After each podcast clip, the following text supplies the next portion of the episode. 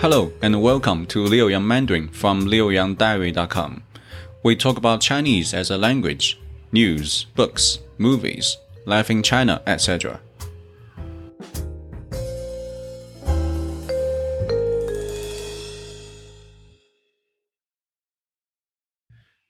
HSK 1 Chapter 10 Title 我能坐这儿吗 Can I sit here? Warm up 工作 Work Job 看书 Read books 坐 Sit 桌子 Table 电脑 Computer 爸爸和妈妈，father and mother。Passage one，在办公室 ，in the office。A，桌子上有什么？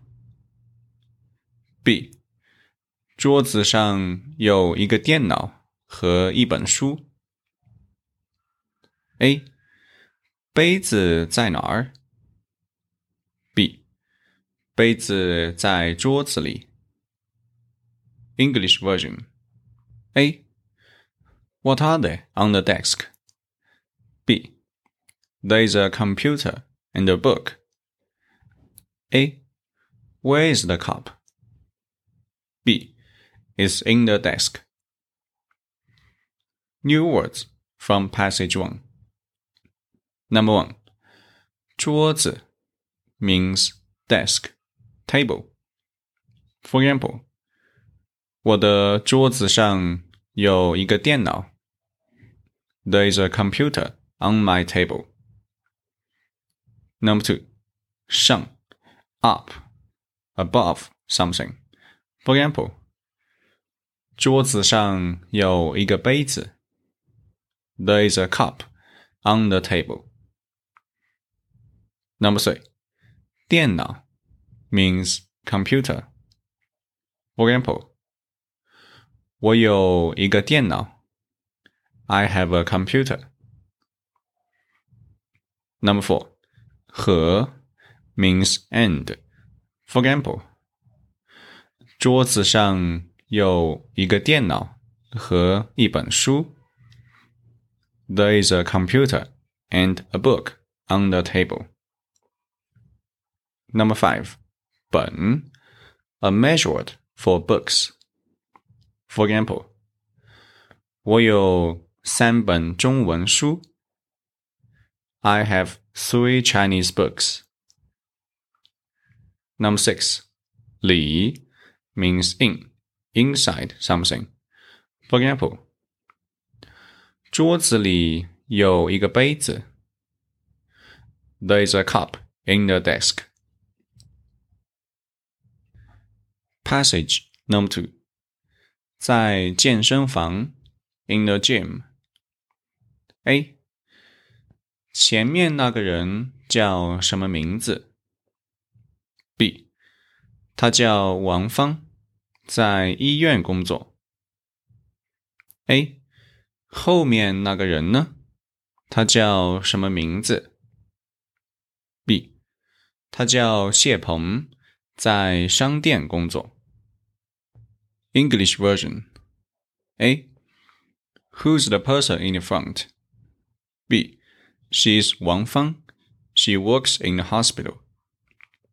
A. What about that person at the back? What's his name? B. He's Xie Peng. He works in a store. New words from passage 2. Number 7.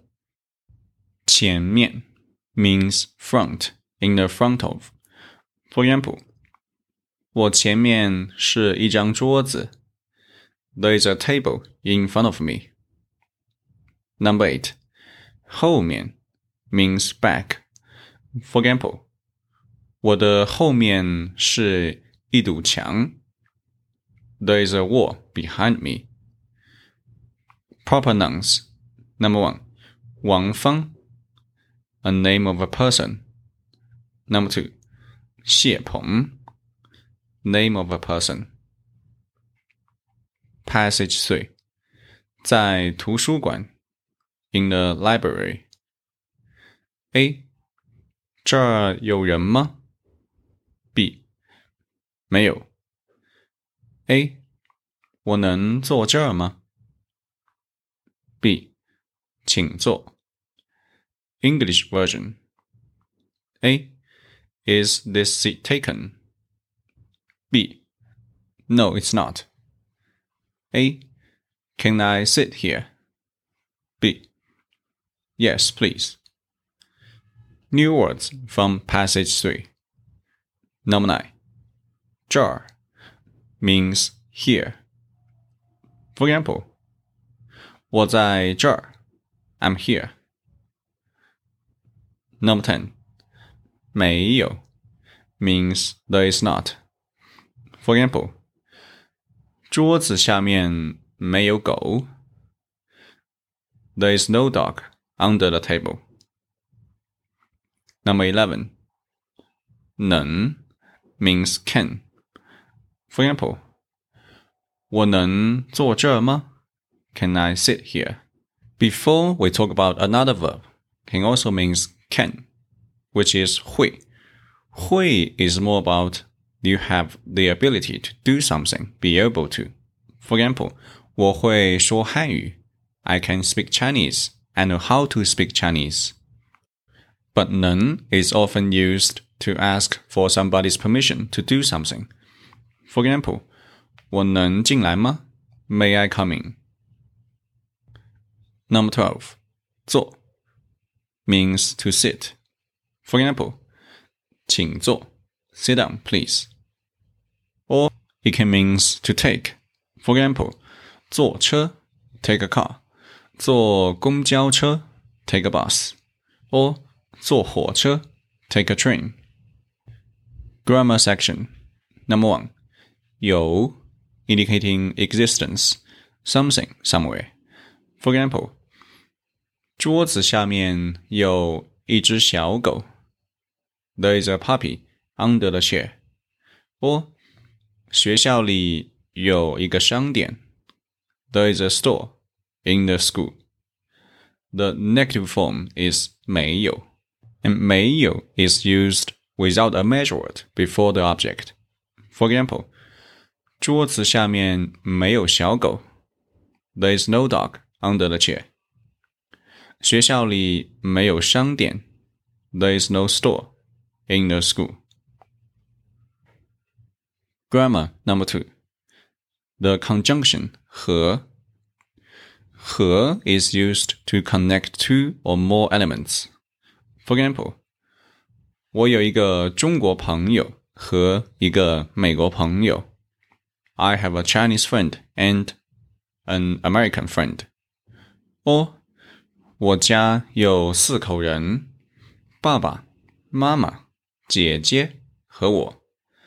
There are four family members in my family: my father, my mother, my older sister, and me.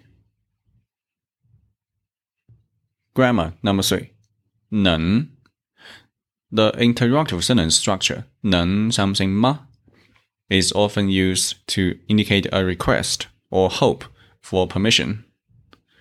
For example, 明天下午我能去商店吗 ？Can I go to the store tomorrow afternoon? Or 我能看电视吗？Can I watch TV? Grammar number four. 请 The verb 请 is used before another verb, indicating applied suggestion or hope. For example, 请写你的名字 Please write your name. Or 请喝茶 have tea, please. Grammar number 5. Pronunciation of neutral tone syllables. The actual pronunciation of a neutral tone syllable depends upon the pitch of the syllable before it. Generally speaking, a neutral tone syllable is reading a lower pitch than the syllable before it if it follows a first tone, second tone, or fourth tone syllable. But when it follows a third tone syllable, it's read in a higher pitch than the syllable before it. For example, 桌子 the neutral syllable 字 here is read in a lower pitch because 桌 is first tone. So it should be 桌子. And the second one, 盘子 pan is second tone. So the neutral syllable here 字 is also lower. 盘子. But the third one, 椅子 the neutral syllable 字 here is after third tone so it should go higher and read as 椅子. And the fourth one, 裤子. The neutral syllable 字 here is after fourth tone, so it should go lower. So it should be 裤子. Put them together. 桌子 lower, 盘子 lower, 椅子 higher, 裤子, lower. Now let's do some practice based on what we have learned on chapter 10. I will ask you a question and you can try to answer in Chinese.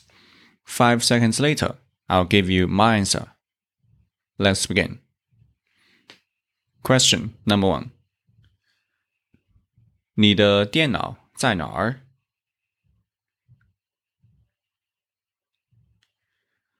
我的电脑在桌子上。Question Number two，你的书在哪儿？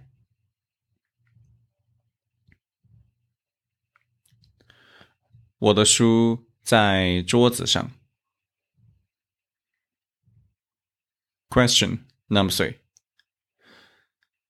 你的桌子里面有什么？